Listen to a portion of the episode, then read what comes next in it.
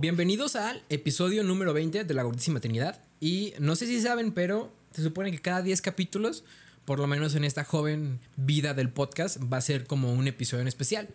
Eh, hace 10 capítulos hicimos una dinámica de que no me acuerdo qué iba, pero pueden escucharlo porque seguro está muy interesante y tenemos cosas muy valiosas que decir, seguramente. Estoy aquí con Jorkan Fernández. Hola. Y Sergio Velázquez. ¿Qué pedo? Y lo especial de este capítulo eh, va a ser una ronda de temas rápidos en las que pretendemos no pasarnos más de cinco minutos. Y pues sí, así empezamos entonces. En lugar de, del como recuento semanal que hacemos normalmente, Sí, vamos a aprovechar para, digo, si en alguno de esos temas habíamos pensado hablar, pues mejor Claro. hacerlo como más general, ¿no? No duden que nos vayamos a interrumpir. Eh, eso probablemente vaya a pasar, pero pues a ver qué pasa, ¿no? ¿Cómo interrumpir? Sí, cuando estemos hablando de algún tema, que alguien Ah, quiera meterse es- y de es que no opinar. son, no son cinco minutos de... De, cada discusión. uno. Ajá, más bien son cinco minutos de ok, discusión. ok. Yo ya traía preparada toda una Un perorata. speech, Un speech Simón. de cinco minutos. Ok. Ah, Hablar cinco minutos así como soliloquio, güey, sería como dos minutos de la mañanera, güey. Yo hablaría así, este, Bien lento, güey. Sí, güey, para, para alargar esos cinco minutos. Pero bueno, entonces empezamos, ¿no? ¿Quién quiere empezar? Pues yo, yo me la rifo. Arre. Ok. Esto, esto va a ser como un tipo batalla de gallos, güey, pero con temas. y voy a tratar yo de la última palabra que digas, la voy a agarrar y de ahí voy a Y empezar vas a hacer decir algo. Mis mamás. Arre, arre, hay que ver Está qué muy pasa. no, está muy complejo eso, güey. A mí se me va a ir el pedo. Pero complejo, Yorkam, es el tema con el que vamos a iniciar. Eh, la religión, güey. Ayer una doñita con la que es mamá de una hija con la que yo pretendía salir. Un saludo por si estás escuchando esto porque sí le pasé el podcast que espero que no lo escuche. Órale. No creo, porque no es cristocéntrico, entonces Ajá. no tendría sentido escuchar. Espero que no. Hay que Este, ponerle Jesús a este episodio, güey. Jesús. La, la palabra de- la palabra del Señor. Hay que ponerle Donna como el nuevo disco de Kanye West. Pero el Sí, pedo eh, de este micro, micro tema es la religión, güey. La señora me estaba cuestionando que por qué era ateo, ¿no? Y yo le dije, no, pues soy ateo porque no creo nada divino. Y entonces ella, desde, desde su curiosidad y su afán de tal vez enriquecerme de conocimiento católico, me dice, pero es que, ¿qué es lo divino? Y la señora no sabía qué es lo divino. Estoy hablando de una persona que es una clienta mía de la panadería de la familia, que diario va a comprar un pan para el padre y va diario a misa. Este, no tenía claro qué era lo divino Ujú. cómo a veces estamos tan metidos en un en algo en el, en el caso de la señora la religión que donde lo más importante es lo divino y ella no sabía qué era lo divino Mm. Pues es que yo creo depende un chingo de las conceptualizaciones estas como más complejas que de repente hacemos o tenemos eh, de cosas como muy muy difusas, ¿no? El, el tema de la religión es una cosa bien compleja y me acuerdo que cuando hablamos de eso en, en el de espiritualidades modernas también desvariamos un chingo por lo mismo porque es muy difícil empezar a, a conceptualizar algo que es tan Sí. subjetivo, ¿no? Sí, es complejo. Yo ya lo había comentado, creo, precisamente en ese episodio, pero Entonces yo no lo digas no te creas tengo, tengo una formación muy eh, católica en mi familia. Y de cierta forma ya estoy acostumbrado a ese tipo de comentarios, güey. ¿Sabes? O sea, me ha pasado muchas veces que muchas personas in- en- dentro de mi familia me han cuestionado cosas de ese tipo, ¿no? De que en qué crees. Ajá, y, y te cuestionan y te dicen, ay, güey, ¿cómo no crees en nada? Pero no sé, también eh, aprendes como a despojarte un poco de eso y de no aferrarte tanto porque pues sí, lo entiendes como un- el- una construcción social y todo lo demás que hay alrededor de eso, ¿no? Y no sé, yo he intentado como ya cuando alguien me dice eso, pues darle por su lado, güey. Porque como dice Yorkam es complejo y luego te puedes meter en, en discusiones que no tienen ninguna finalidad. Eso, eso fue lo que yo hice porque la señora está como muy insistente en que es que si crees en el amor, yo le dije, pues, o sea, sí amo a mis padres, ¿no? Porque para ella no creer en nada tampo- también era no creer en tus padres. Para mí no, no tiene correlación, ¿no? O sea, Simón. Pero en su cabeza probablemente sí tiene un sentido. ¿Por qué? No lo sé. ajá. Pues es, es que empiezas a asociar las, las- los sentimientos y, y todo este rollo que te ocurre a ti por dentro con una cosa divina o que no quieres entender o que no le quieres poner nombres o que, o que incluso es mucho más fácil construirlo así en tu cabeza para, para poder desarrollarlo como un tema, ¿no? Porque eh, eh, ese es un tema bien complejo, el amor, o sea, cómo, cómo puedes darle sustancia a un sentimiento tan cabrón. Entonces para ella es mucho más fácil como decirle, sabes que Dios es amor, entonces Sí. cuando amas es más bien que estás como siendo un, ¿cómo se dice esto? Que estás focalizando el poder de Dios, vaya, ¿no? Sí. Sí. También es una salida de la incertidumbre. Eh, creer en Dios y darle explicación a las cosas a través de Dios. Te permite eh, librarte de ese pedo que ya hemos hablado también aquí en el podcast, del miedo a lo que va a suceder. Porque dices, ah, pues será lo que Dios quiera, ¿no? Sí, ¿no? Te dejas, te dejas a su voluntad. Y como sabes que es Dios todo bondadoso, pues te va a ir bien, tal vez. Claro. Y si pasa algo malo, ese algo malo va a ser el camino para algo mejor. Sí. Sí, En el justo, futuro. justo antes de grabar me acuerdo que estaba bromeando con ustedes de que pensando en el capítulo anterior que hablaba de cómo tengo todos estos problemas con, con la edad y con el tiempo y la chingada, a lo mejor es mucho más fácil para mí de repente decir, sabes que mejor me voy a ser cristiano otra vez y voy a facilitar bastante mi vida nada más poniendo pretextos y a- alegando que deidades y, y personas más arriba de mí son las que tienen como mi camino, ¿no? Que, o sea, que suena, suena bastante atractivo. Pero algo que me pasó con esta señora es que yo no quise o no pude responderle así como, como le respondería a alguien de nuestra edad, tal vez. Porque cualquier argumento que le hubiera dado sería tal vez un ataque para esa persona. No lo digo, lo digo así en la más buena onda sin tratar de ofender. Porque si yo le digo, no, pero es que señora, el mundo no tiene cuatro mil años, ¿no? Por esto, por esto, por esto. Como es algo divino para ella, aunque no supiera que era lo divino, puede ser un ataque personal. Pero pues ya se valió madre este te- tema porque ya llegaron los cinco minutos. ¿Quién sigue? Yo, yo quiero ¿Tú? continuar. Eh, yo pensé en la esperanza. Y que se relaciona bien cabrón con esto y por eso me agrada. Ok. o lo estás improvisando. y- Exacto. Puede ser, cualquiera de las dos cosas es posible. Pero la esperanza, neta, es algo que me, me atrae de los últimos días porque estuve pensando mucho en ello eh, esta semana. Y ahora me pone a pensar en eso de la incertidumbre. De hecho, lo empecé a pensar después del podcast pasado. Ok. Porque también la esperanza es algo como lo que intentas también borrar ese, ese desconocimiento de lo que está por venir. Mm. Intentas darle ese sentido de, ok, eh, a a lo mejor estoy mal en este momento, pero tengo fe, tengo confianza de que mañana las cosas van a ser mejor. Y eso es algo, una idea muy general, ¿no? Como que siempre lo decimos, "Ah, mañana será otro día.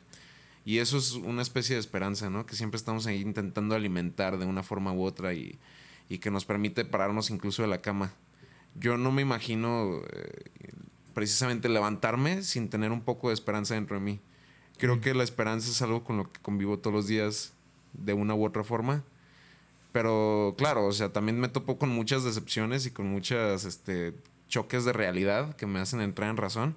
Pero la esperanza sirve, güey. Y creo que es muy necesaria vivir con ella. Yo me levanto con la esperanza de morir ese día.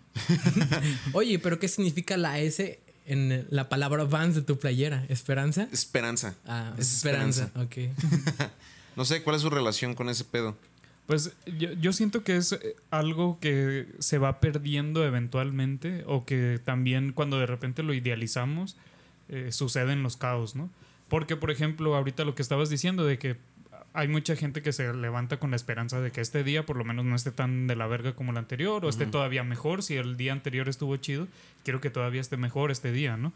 Pero también es algo bien complejo y bien tóxico porque ayer, no sé si te acuerdas, digo, fuera de micrófonos y obviamente en nuestro cotorreo, estábamos hablando un poquito de cómo la esperanza de México, esta, todo este trip de la política y bla, bla, bla, pues Sí. también nos está sofocando como mexicanos y como país y como sociedad porque nos muestra como un, un futuro bien incierto y bien imposible y bien complejo, ¿no? Utópico. Ajá, bien utópico. Claro. Y a veces la esperanza, cargarte de todo eso es también hacerte daño. Es el, el- la- la- el ejemplo perfecto es Star Wars 4, o sea, la nueva esperanza eh, de repente se cae en Star Wars 5 porque pues es algo muy muy difícil nada más creer que con la ayuda de, efímero. de un poder vas a poder librar todas las cosas, ¿no?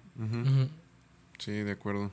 Y después esa esperanza termina naciendo Rain, güey, que hace un desmadre en las... Ajá. Ajá, es, es todo un camino de, de momentos buenos que es la esperanza. Es un ir y venir entre tener esperanza y valer y verga. perderla.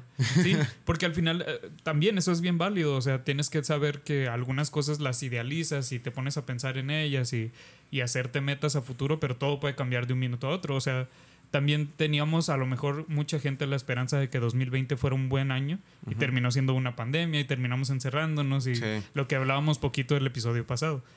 Y también este año, ya con cuando empezaron con lo de las vacunas y bla, bla, Se bla. trasladó la se- esperanza. Ajá, la esperanza cambió, pero estamos en eh, principios de septiembre y seguimos más o menos como el año y, y pasado. ¿no? probablemente vamos a ir este, trasladándola una y otra vez cuando pasen más catástrofes en el hasta, mundo. hasta que entendamos que no es una nueva normalidad, es más bien la, la nueva etapa de la vida. O sea, no vamos a dejar, o deberíamos no dejar de usar cubrebocas y deberíamos trasladar nuestra forma de ser sociales y va a ser un cambio completo. o Pero sea. sin duda no nos podemos hundir en una actitud totalmente pesimista. Ah, no, tampoco. Eso sí es algo que yo creo, ¿no? También sí lo veo como algo válido, pero tampoco no excederse. Mm. Es como el balance. Lo vuelvo a traer aquí después de mucho tiempo. Ajá, ya, ya tenías mucho sin decirlo. El episodio pasado, de hecho, no lo dijiste. no, no qué dije nada de eso, güey. Pero sí, el balance, incluso en la esperanza, es muy útil. Sí. Ser Sí. realistas, pero también decir, tener buena actitud, ¿no? Bueno, no sé qué tanta diferencia hay entre tener buena actitud y tener esperanza. pero- No, pues tener buena actitud es mínimo estar positivo de lo que caiga y lo que pueda pasar. Y bla, bla. Tener esperanza es como tener una meta o un algo chido va a estar. O sea, Pero también tendremos que cu- cuestionar el balance en algunos elementos porque el balance entre algunas cosas puede ser negativo, güey. A veces debería Por haber ejemplo. más, no sé, tal vez en la pobreza, güey. Ah, es que hay pobres y ricos, está, todo esto está balanceado. Pues no. Mm, Pero se acabó, ok. ja. Siguiente tema. ya, cortamos esa mamada que ya se puso compleja, güey. ajá. Pero, pero voy a aprovechar que estábamos medio hablando de la esperanza para el siguiente tema, que son las vacunas o la vacunación. Ajá. Esta semana, por fin, después de un chingo de tiempo de incertidumbre y bla, bla, bla, ya lo decíamos el episodio pasado que por fin teníamos citas, pero ya nos tocó ahora sí recibir la Pfizer y la Moderna y vamos a ver qué te toca a, a ti, Aldo, Ajá. Ajá. eh, apenas esta semana, pero nos tocó todo este, por fin, todo este camino que todos estábamos esperando, ¿no? Era, era un, al principio cuando empezaron ya con lo de las vacunas, era una incertidumbre de, a ver, ¿cuándo le toca a México? Y luego cuando por fin salió el plan de que, ah, pues primero los viejitos y luego los que siguen y bla, bla, bla, y los jóvenes les va a tocar hasta que se pueda. Simón. Y todos empezamos a, a ponernos tristes de que, ah, a lo mejor me toca hasta septiembre, hasta octubre. Y fíjate, sí nos terminó tocando en septiembre, qué cagado.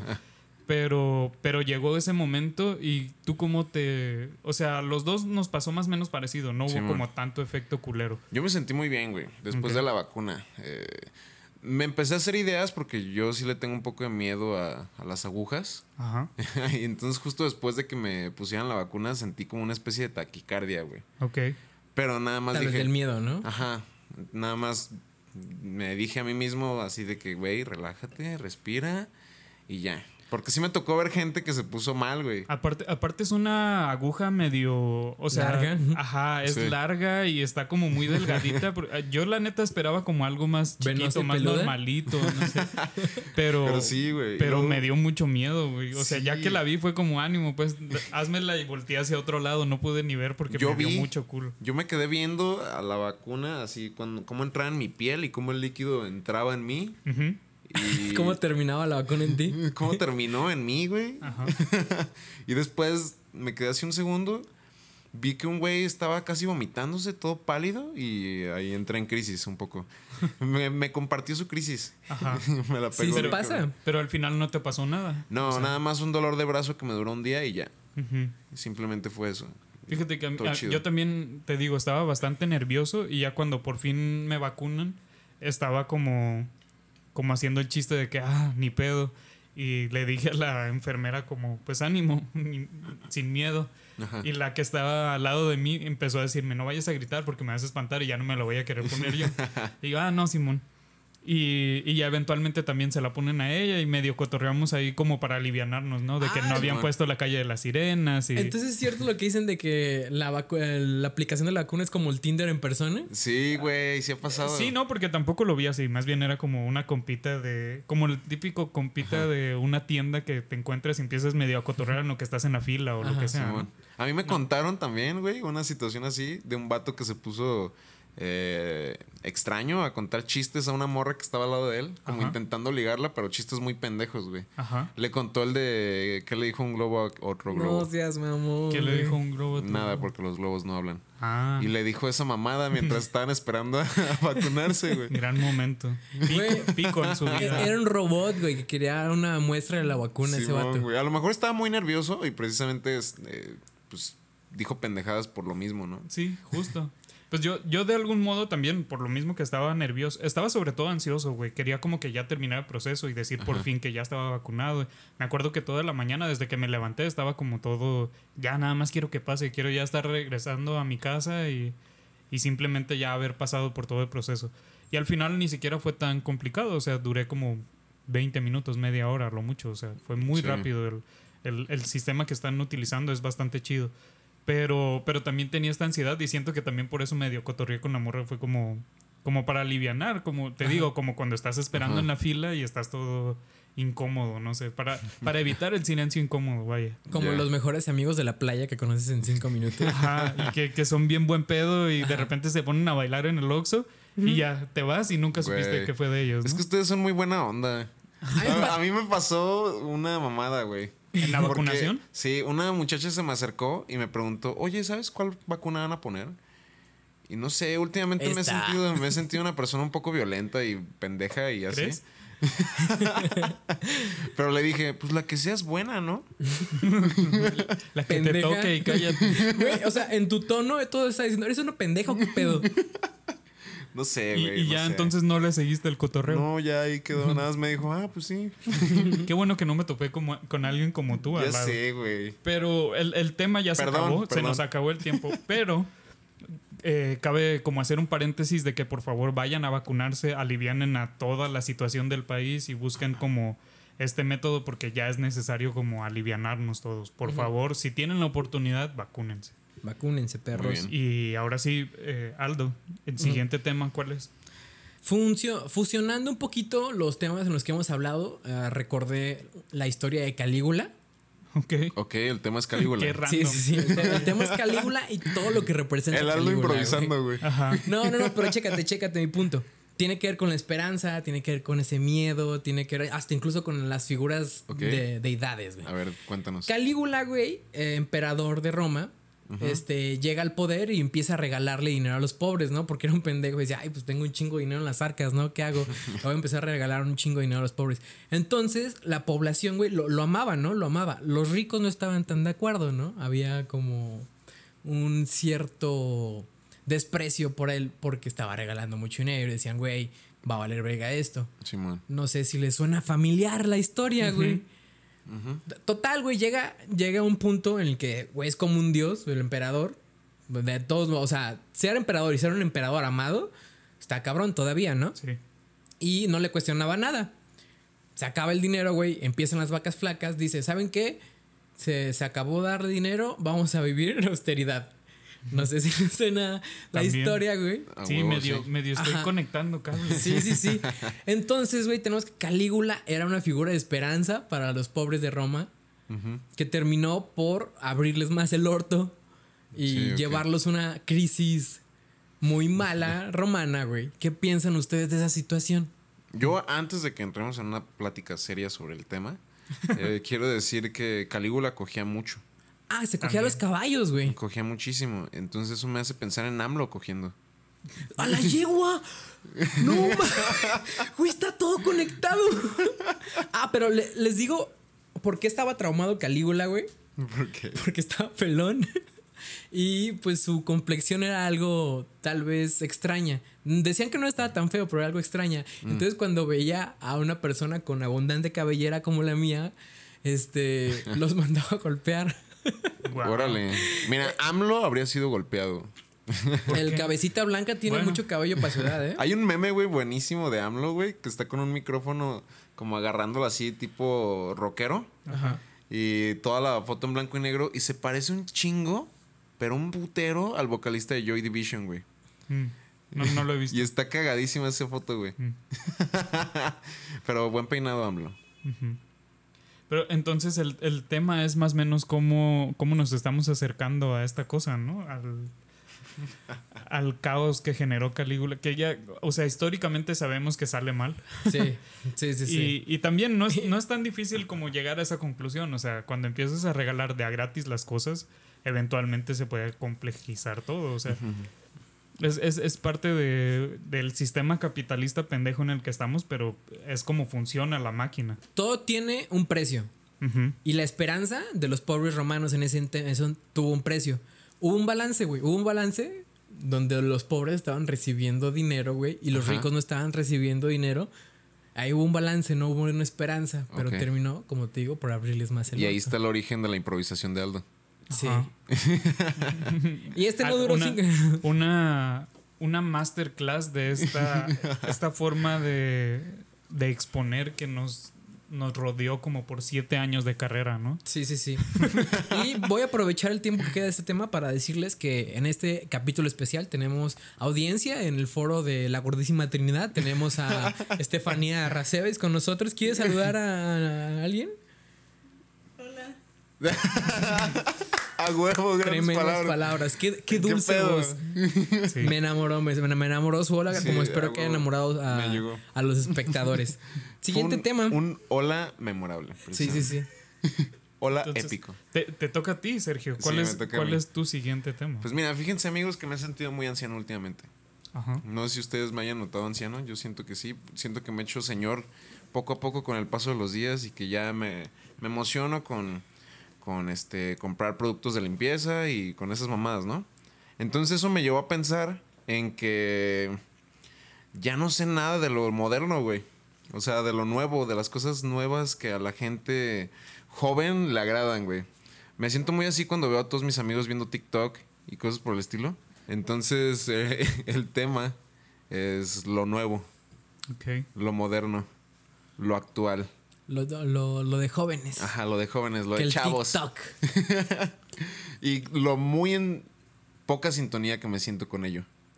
También yo siento que tiene mucho que ver con que tú y tu pareja también, ambas personas son como almas viejas, o sea, son muy de, de recordar lo, que lo viejito estuvo chido y, y aplaudir todas estas formas de vivir como antiguas y bla, bla, bla. Sí, Pero también me gusta lo nuevo, güey. O sea, No, sí, eh, lo cagado es que también disfrutas mucho de la música nueva y Ajá. de la, la forma de vestir nueva y lo que sea, ¿no? Es que tú eres más el chaborruco, güey, y Sí. Fabi es como la otra cara de la moneda. precisamente me siento como un chaborruco a mis 25 años de edad, lo cual está extraño, güey. Y también he pensado mucho en que debería disfrutar más de la juventud.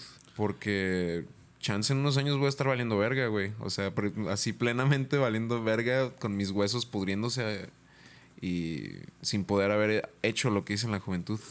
No, tampoco lo veas así, porque tiene mucho que ver con lo que hablábamos el, el episodio pasado, de cómo a lo mejor cada quien tiene sus tiempos y su, su ritmo de vida a veces tiene que tener como cierta manera de ser. O sea, algo que he estado pensando mucho esta semana es como po- posiblemente no te puedes regañar porque tu cuerpo ya empieza a presentar limitaciones y tu- tus amigos también, la neta, ya tienen otras necesidades y otra forma de ver la vida y, y a lo mejor tienes que plantarte en el, mo- en el espacio-tiempo en el que estás y decir, ¿sabes qué?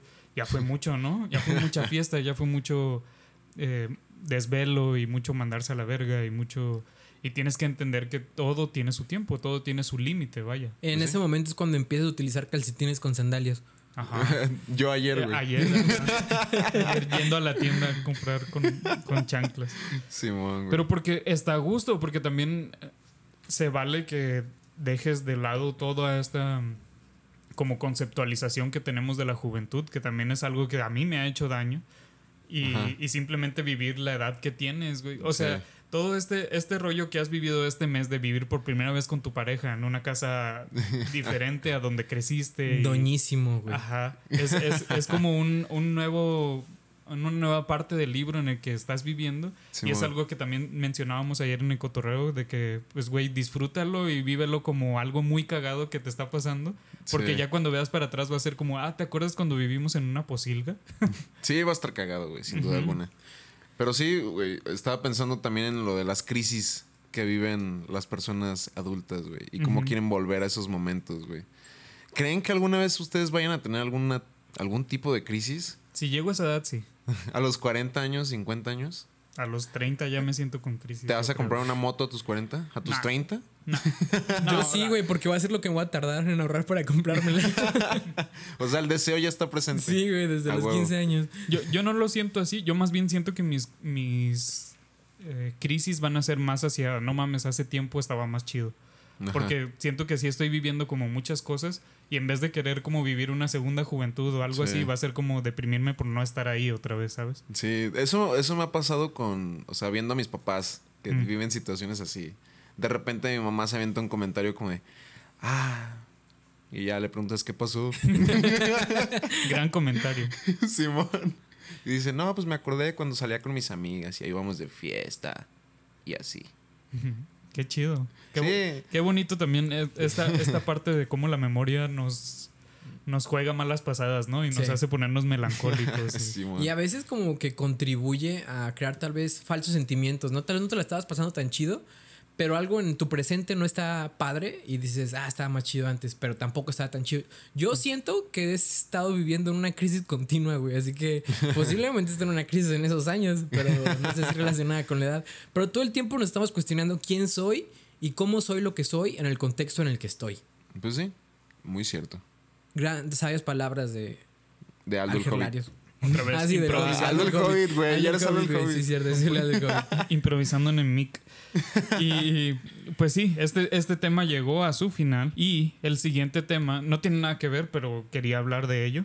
Es Star Plus. Esta, esta nueva. Ah, sí. Este nuevo sistema de streaming. Que es parte de todo el. el ¿Cómo decirlo? Como el Conglomerado. de conglomerado de Disney, exactamente. Y pues es un, es un tema bien complejo, bien innecesario y bien...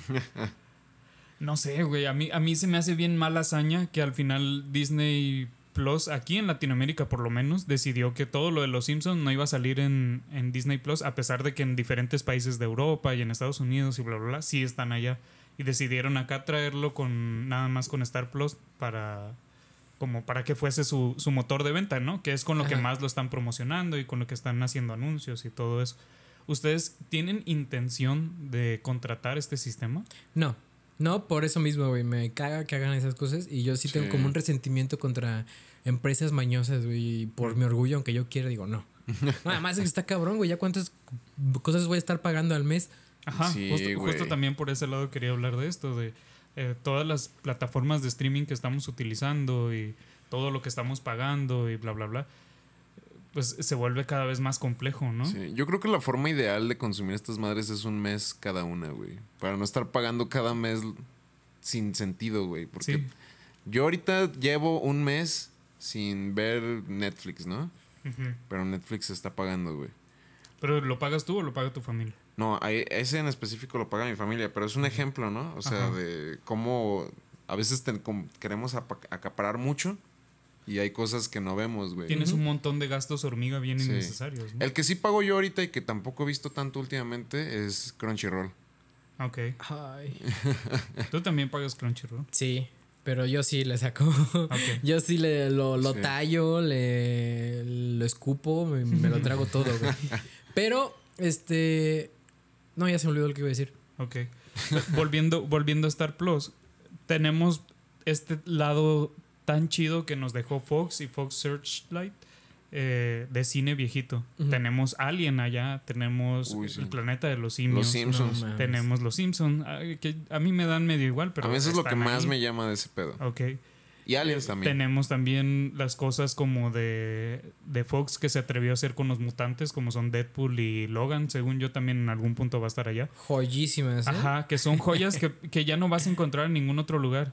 ¿Y eso no les llama a, a querer rentar esta cosa? O sea, porque por No. el lado de los deportes a ustedes dos a lo mejor no les da tanto, porque esta cosa también uno de, una de las banderas más grandes que tiene Ajá. es que va, o sea, tienes acceso a ESPN, que para mí ha sido un plus bien chido en HBO Max tener la Uy, Champions sí, ahí, la Champions. porque es súper fácil y muy disfrutable, ya nada más puedes incluso poner tu cel y estar trabajando, pero tienes ahí el partido al fondo, ¿no? Como la típica que hacías antes de tener la tele y el fútbol. Sí. que es, es, es parte de, de los beneficios, pero también no es como un punto, o por lo menos para mí, ESPN no es un punto de inflexión. Pero de todos modos está todo esto, este catálogo que les mencionaba, que a lo mejor sí es un punto, ¿no? O sea, voltear otra vez a, a ver todas estas cosas. A mí me mama el planeta de los simios, esta nueva trilogía que hicieron hace poco. Y, y me gustaría un chingo poder verla, pero la neta no me veo contratando Star Plus nada más para eso. Sigue. Ah, no, ya tumbaron Cuevana. Iba a decir que Eh, Cuevana, pero ya la Estamos tumbaron. viendo sitios oscuros, güey, sí, momentos ya valió verga, güey. Ya tenemos que pagar, no hay de Sí. otra. Y, y- y lo peor es que estamos en esta edad en la que no tenemos como tantos gastos como complejos de que hemos comprado una casa o algún auto, o no tenemos hijos. Sí. Gracias a Diosita no tenemos hijos ninguno de los tres. Ojalá nunca vaya a pasar. Pues es Eh, que para tener hijos se necesita coger, güey. Oye, habla por ti, güey. sí, cierto, disculpa, Sergio. Pero, pero pues eso, ahorita tenemos la facilidad de tener un chingo de gastos hormiga y nos estamos animando a tener un chingo de plataformas innecesarias, ¿no? Sí, güey. Vamos a ver en el futuro cómo terminamos evolucionando y a lo mejor esa es una muy buena opción, o sea, estar rentando, de repente a lo mejor sale la nueva temporada de Stranger Things, algo que sí es relevante y que está chidilla y dices, arre, este mes Netflix y usas para ver, no sé, no sé qué otras cosas chidas tiene Netflix. Yo, Vuelves a ver La Casa de Papel o yo qué sé. The Umbrella Academy va a salir. Ajá. Eh, Peaky Blinders. El, el miedo que tengo, güey, es que todo se mueva a un lado donde tengamos que estar pagando por serie o por película, pero por todas. Pues así es ahorita, o O sea, no, no por todas. To- Ajá, todavía no. Pero de todos modos, los platos fuertes, por ejemplo, de Prime, The Voice, es un evento, o sea, cuando sale es un evento grandísimo. Sí. También de Disney. Pero ya te calles. sí, se acabó el tema. Se acabó el tema. Eventualmente vamos a volver a hablar de streaming. Puede ser. Pero de Disney no es el siguiente tema que, voy, que voy a agarrar, porque tiene que ver con, con los lugares alternativos de aprendizaje, Ok. donde aprendes fuera de la escuela. Yo he aprendido, yo creo que el lugar donde he aprendido más fuera de la escuela es la televisión y YouTube. Ok. Eh, en la televisión, cuando yo faltaba a la escuela, le ponía Disney Channel cuando. No, no Disney Channel, este. Discovery. Discovery Channel. Cuando Discovery Channel era el señor canal de ciencia. Y en la- a, la, hora- a la hora de la escuela tenían un programa que se llamaba La Escuelita o algo así. Y pasaban más o menos eh, el mismo nivel académico de, de primaria. Ujú. Y yo aprendía más en esos capítulos que en todo mi ciclo escolar. Y yo era un alumno Sí, que no ponía mucha atención a veces, no hacía tareas. Y con eso pasaba mis exámenes. ¿Dónde han aprendido ustedes fuera de la escuela? A mí me pasaba algo similar, güey, porque yo mm, de morro tuve esta idea de que, ah, no, tengo que pedir ayuda a mis papás y tengo que ser independiente y así, ¿no? Entonces iba siempre a YouTube a ver mamadas, güey. O sea, también, igual que tú, no ponía mucha atención en la escuela, pero decía, "Te, me vale verga, güey, llegando a mi casa pongo un video, un video en YouTube y ya aprendo. Bueno, la verdad sí ponía atención, pero porque soy bien ñoñísimo, pero al mismo tiempo soy algo estúpido. Entonces me cuesta trabajo aprender en un salón de clases, ¿no? En un salón de clases es una jaula para mí. Sí, tiene sus pros y sus contras, y más cuando no te sientes a gusto en un lugar. No, y yo creo también depende un chingo de cómo cada quien aprendemos. O sea, Sí. es, es muy es muy sencillo llegar a la conclusión de que posiblemente a ti te llamaba mucho más la atención ver como que, que hubiera alguna dramatización o algún ejemplo visual o vieras mínimo el elefante haciendo algo Ujú. para decir, ah, ¿sabes qué? Los elefantes pueden hacer esto y esto y viven tantos años y tienen esta memoria. Y es, es mucho más eh, fácil aprender de ese modo.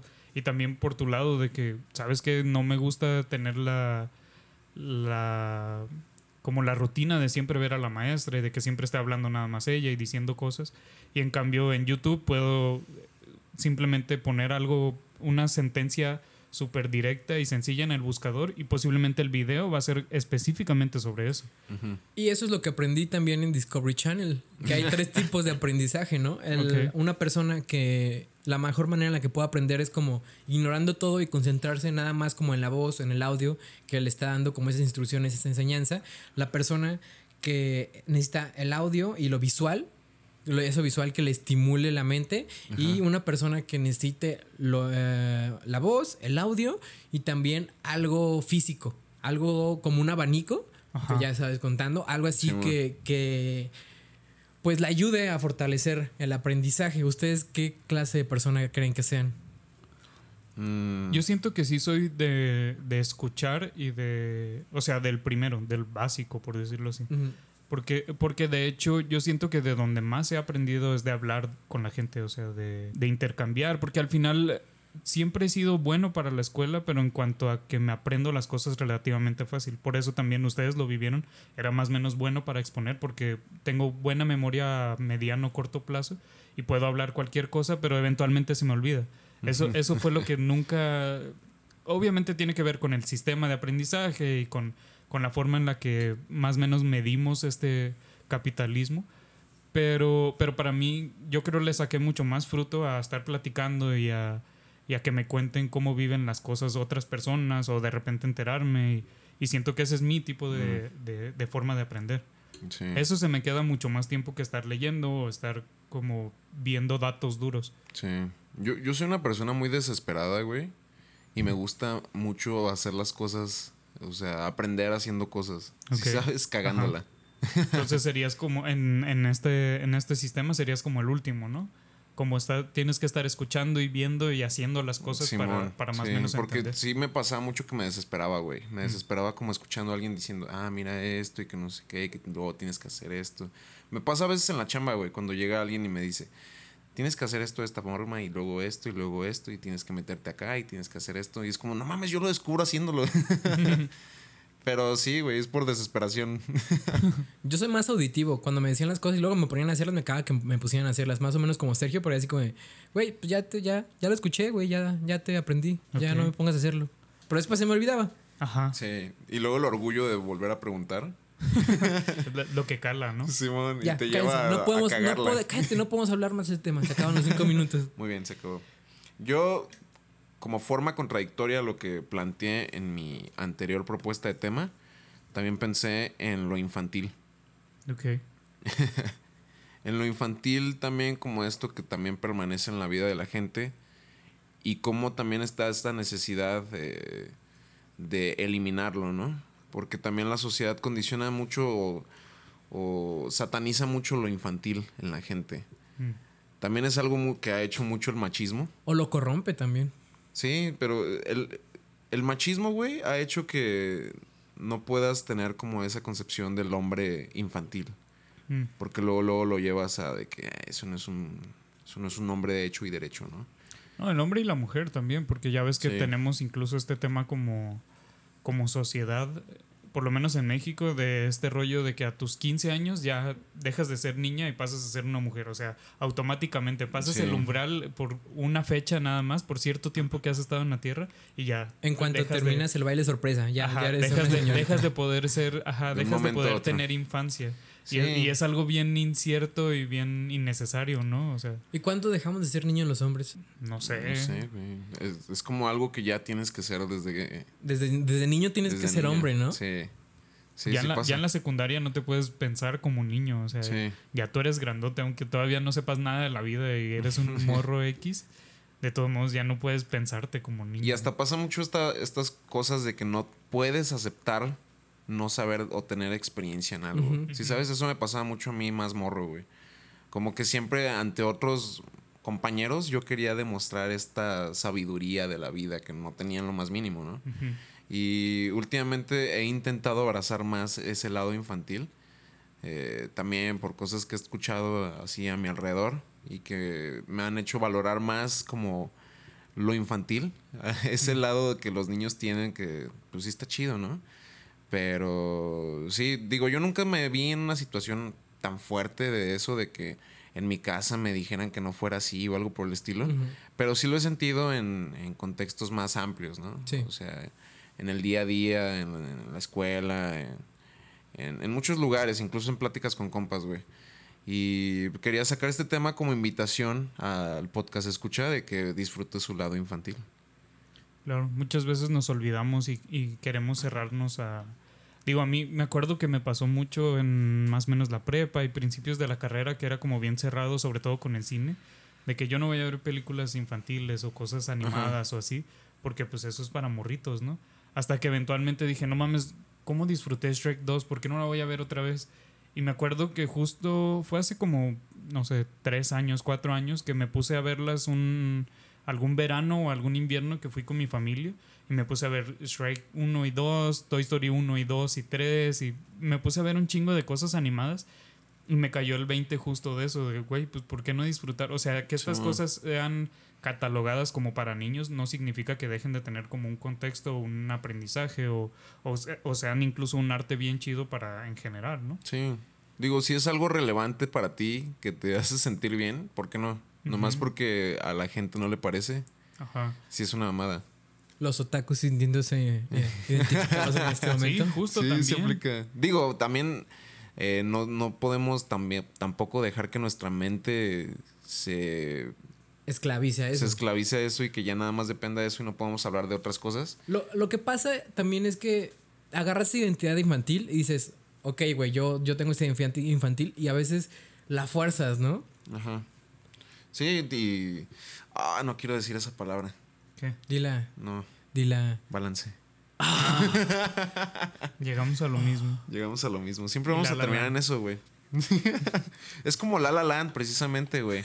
Donde esos güeyes, o sea, disfrutaban de bailar por ahí, valiéndoles verga, güey. Simplemente se ponían a bailar y ya. Justo, los musicales son de hecho un- uno de los géneros como más que tienen a favor y en contra por lo mismo, porque es como una infantilización, entre comillas, de la vida o una caricaturización, porque obviamente no vas a ver de repente gente bailando, bueno, a lo mejor en el Parque Rojo, ¿verdad? Y si pasara, Ajá. ¿qué tan mal estaría? Pues, Ajá, pero, pero de todos modos lo vemos como algo raro por eso mismo, porque no, no tiene una conciencia social, pero de todos modos eso no significa que esté mal o que, o que tenga menos valor. O es como Tenet, un viaje a la semilla y a la tumba al mismo tiempo. No lo he visto. Uy, Ay, güey. uy, güey. Pero cambiamos de tema. Es que Christopher Nolan no me emociona nada, güey. ¿Qué? Pero ya se murió ese tema. Verga, güey. Nada más me gusta decir eso para sentir Sí, cosas sí, cuando sí. estoy cerca de ustedes. Y el, el tema siguiente que quería abordar era este rollo de Twitch. No sé si supieron de todo lo del día sin streamers el primero de septiembre y cómo No, no están, están habiendo cada vez más, eh, no sé si quejas o, o gente del mismo gremio, que es un gremio bien complejo y todavía no podemos como catalogarlo bien. Súper variado. súper variado Ajá. y muy diferente entre ellos. Pero todo este gremio estaba levantándose. Por, por un lado, todo empezó en Estados Unidos, queriendo como eh, que se vieran mejor, que se revisaran mejor ciertas políticas de Twitch. Pero también en España, por otro lado, se estaba viendo por este rollo de, eh, de que las suscripciones cuestan menos y entonces la gente que vive de eso casi casi les bajaron a la mitad del sueldo y pues ahí obviamente hay personas como, como Ibai, este streamer español que incluso ya compró un equipo de para jugar LOL en la liga española y Mm. Está invirtiendo con a la vez con Piqué para comprar los derechos de la transmisión de los partidos en los que Messi va a jugar en la liga francesa, todos los va a poder pasar por, por Twitch y tiene como este nivel de vida que es como, no mames, qué chido ganarte la vida nada más diciendo pendejadas frente a la cámara. Pero por otro lado también tenemos a los streamers que apenas están medio empezando y que, que neta disfrutan de vivir jugando videojuegos y compartiendo con gente y alivianando el día de muchas personas porque al final el entretenimiento no lo hemos catalogado así, pero es un aliviane, o sea, es un, Claro. una escapatoria para todos. Pero, pero que ahora empiezan a tener como estos roces con su estilo de vida porque pues me bajaron el sueldo bien cabrón, ¿no? Yo creo que. Ah, vas a decir algo más, disculpa. No, que era, era como este rollo de no puedes vivir de esperanzas de lo que hablábamos hace rato. sí. Sí. Yo creo que es algo complejo porque estas personas se tienen que ateñir a la empresa a la que participan, ¿no? Pero al final, que hayan bajado las suscripciones a la mitad es favorable para que la, empresa siga creciendo, de la que eres parte. Pero también es una empresa enorme como Amazon. O sea, Twitch Sí. es parte de Amazon y de repente volteas a ver que Besos, o sea, está gastando en pendejadas inimaginables e innecesarias. Y yo e- es algo que también escuché esta semana, no me acuerdo dónde. Pero de que ya cuando pasas a ser billonario, ya deberías dejar de ganar dinero. O sea, ya te pasaste la vida. Este juego del capitalismo, ya, Ya lo para qué quieres Como más. en China. Ya, ajá, como en China que a, los- a las- a los empresarios que ya pasan a cierto nivel, sabe, les dicen, retiran. ¿sabes qué? Ajá, te, ten tu bendición y ya llega, le disfruta ya, ya, Sí, ganaste, güey, o sea, ¿qué más quieres ganar? Sí. Y, y de repente tienes estas empresas como, como Twitch, que sí, lo que dices es cierto, o sea, es crecer para más o menos avanzar y al final también que las suscripciones ba- bajaran, en teoría era como para que la gente también pudiese suscribirse a diferentes personas y, y apoyar a tus streamers porque de pagar 100 pesos, pues ahora pagas 50, entonces puedes pagarle a dos diferentes. Pero, pero es todo un tema, no sé, muy escabroso, güey, muy... Se me hace bien inhumano de Es parte que ahí de te Amazon. metes en muchas cosas, también te metes en temas de desigualdades, o sea, la impresión que cada persona y, eh, y su procedencia tiene sobre el tema va a ser diferente, güey. Porque, no sé, para un país primermundista, a lo mejor esos, esos, este, 100 varos mexicanos no son nada, güey. Pero aquí es distinto, ¿no? sí. Entonces sí, eh, se complejiza mucho más el tema porque la impresión que demos de, dependiendo de la situación y el contexto que vivamos va a ser diferente, güey. Y obviamente, pues a, a los streamers eso no es algo que les competa en lo más mínimo, pero sí es algo que también eh, debería estar ahí en la discusión, güey. Precisamente como dice Aldo, ¿no? O sea, a- puede favorecer a mucha gente, güey. Y luego también está el tema de los empresarios que están detrás de todo eso.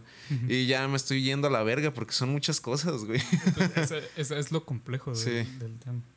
Lo que muchos hacen es después crear como su propia plataforma, ¿no? Su propia página web donde sus fans pueden ir a buscarlo y pueden encontrar más de eso. Pero hacer eso está muy complicado y más si eres desde los que van, de los que van empezando, ¿no? Claro. Ya decir, ¿sabes qué? No me atiño a, a que me censuren de cierta forma y a que me pongan condiciones y de y a que ellos elijan cuánto estoy ganando por cada suscriptor. Claro, lo, revelan- lo relevante de estos este, medios es que ya tienen una- un posicionamiento importante y es una exposición así publicitaria súper chingona, güey. Es, la- es la nueva tele, güey. Sí. La, la gente ya no está, o sea, los morritos ya no están consumiendo tele, están consumiendo Twitch, están consumiendo Sí. YouTube. güey. Digo, es algo de lo que se ha hablado ya un chingo de tiempo, pero todavía medio cuesta como interiorizarlo, ¿no? Pero sale Sí. más caro que la tele, güey. sí. Y, Y y no sabe también ganas más. Pero ni modo, se acabó el tema. Y Aldo, te toca a ti. Tema fue la última palabra. Ajá. El tema es el, son los temas. Ajá.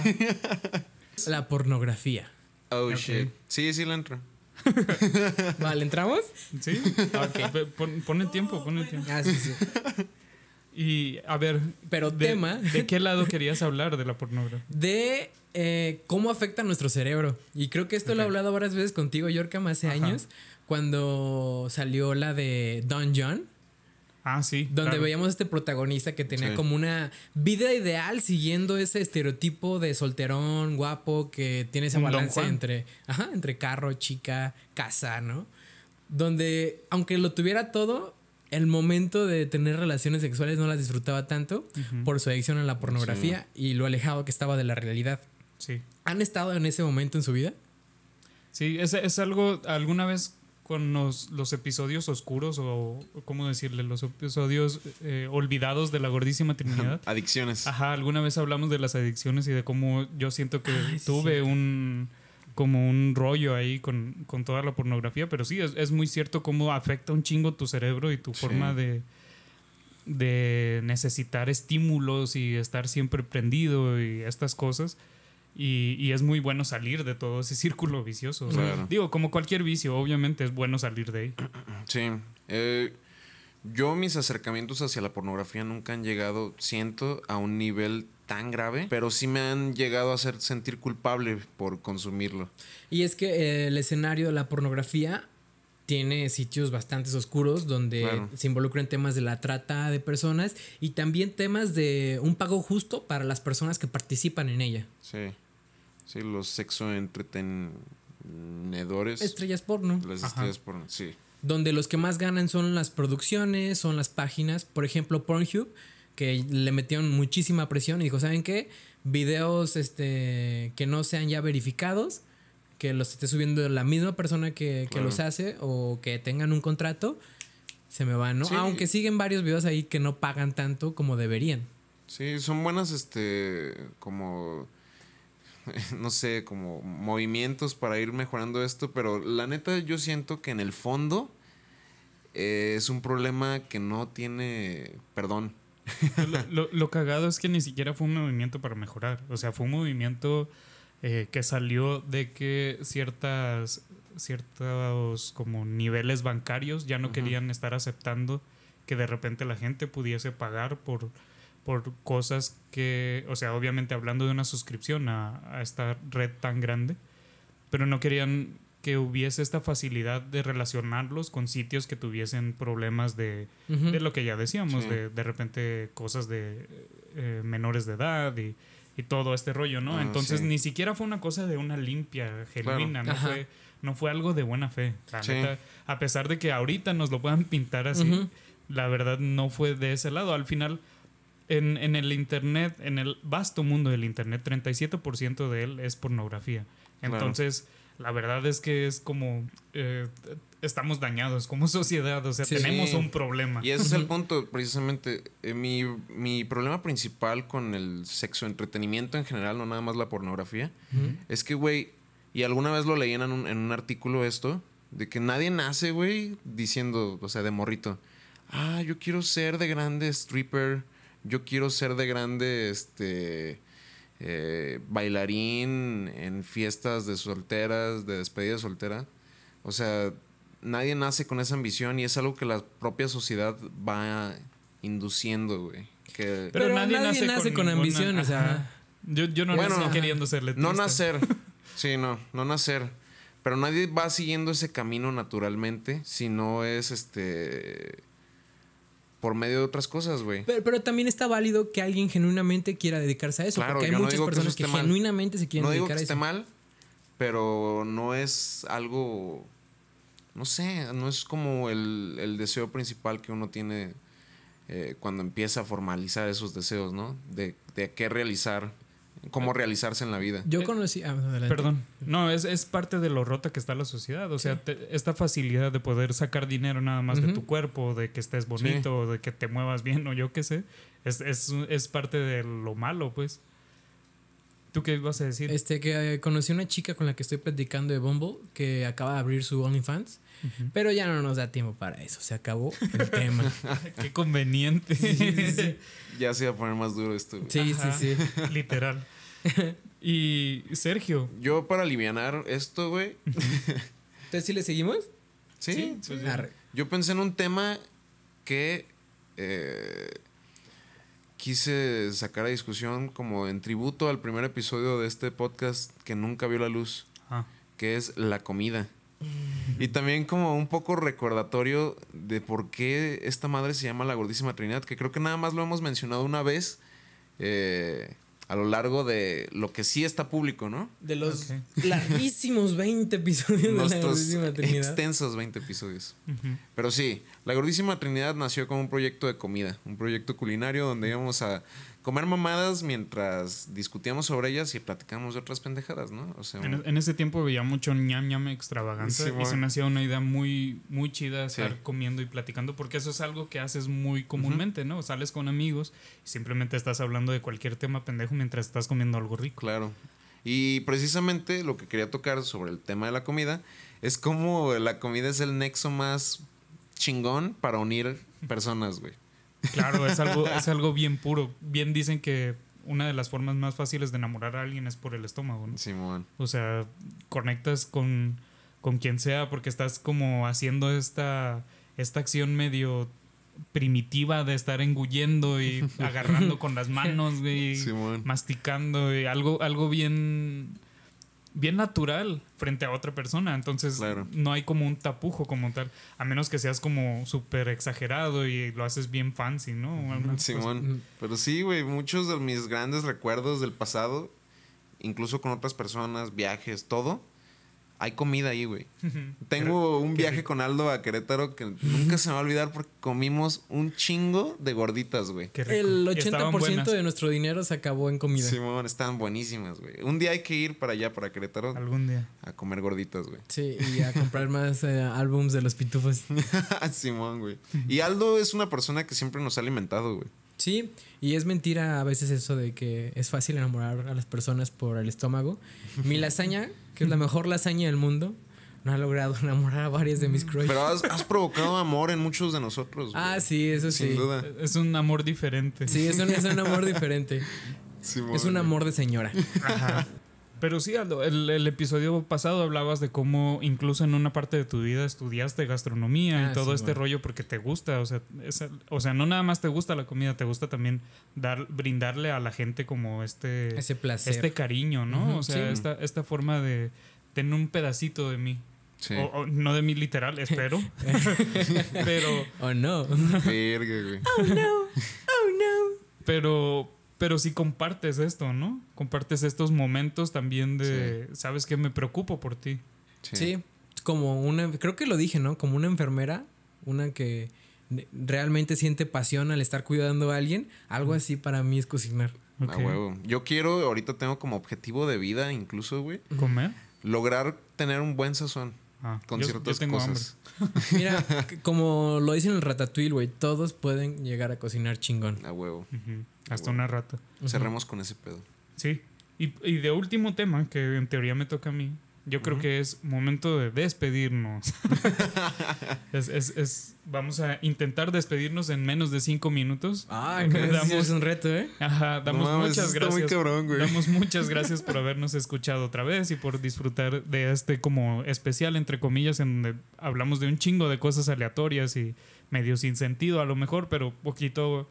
Obviamente eh, es como todos los demás de, de la gordísima Trinidad. Si ya has escuchado dos o tres, sabes que eh, desvariamos un chingo. Claro. Y ahorita nada más lo hicimos como más un episodio de desvaríos, ¿no? Eh, yo no tengo una recomendación esta semana porque ha sido una semana medio X para mí, porque más bien estuve ansioso por la vacuna y ya. Pero no sé si ustedes quieren hablar de algo. Mm, no sé, tú, Aldo. Yo les recomiendo ¿Gustas que se vacunen, hijos de la chingada. Otra vez, sí. Es, es bastante importante. Muy bien. Yo recomiendo. eh, probablemente esto lo van, lo van a escuchar si les interesa pasar a escuchar Sonófago. El próximo podcast que va a publicarse aquí entre nosotros. Eh, vamos a hablar sobre ello. Pero sí me gustaría recomendar dos discos que acaban de salir. Que probablemente no hay necesidad de que los recomiende porque están muy en, en boga, pero quiero igual mencionarlo. Hablar de ellos. Ok. Quiero hablar de ellos. Y uno es Donda. Eh, ¿Lo recomiendas? Lo recomiendo. Ok. Lo recomiendo para. Para hablar mierda bien a gusto de. No Kanye para West. hablar mierda, pero sí para seguir como ese proceso de Kanye West. Porque eso sí es lo que me parece interesante, güey. Su camino. Me parece interesante cómo. O sea, todos los discos, y eso te lo mencionaba ayer. Todos los discos de Kanye West tienen una. Una especie de estructura. Y este es el único que no la tiene, que no la ha tenido. Entonces, creo que es algo interesante para hablar.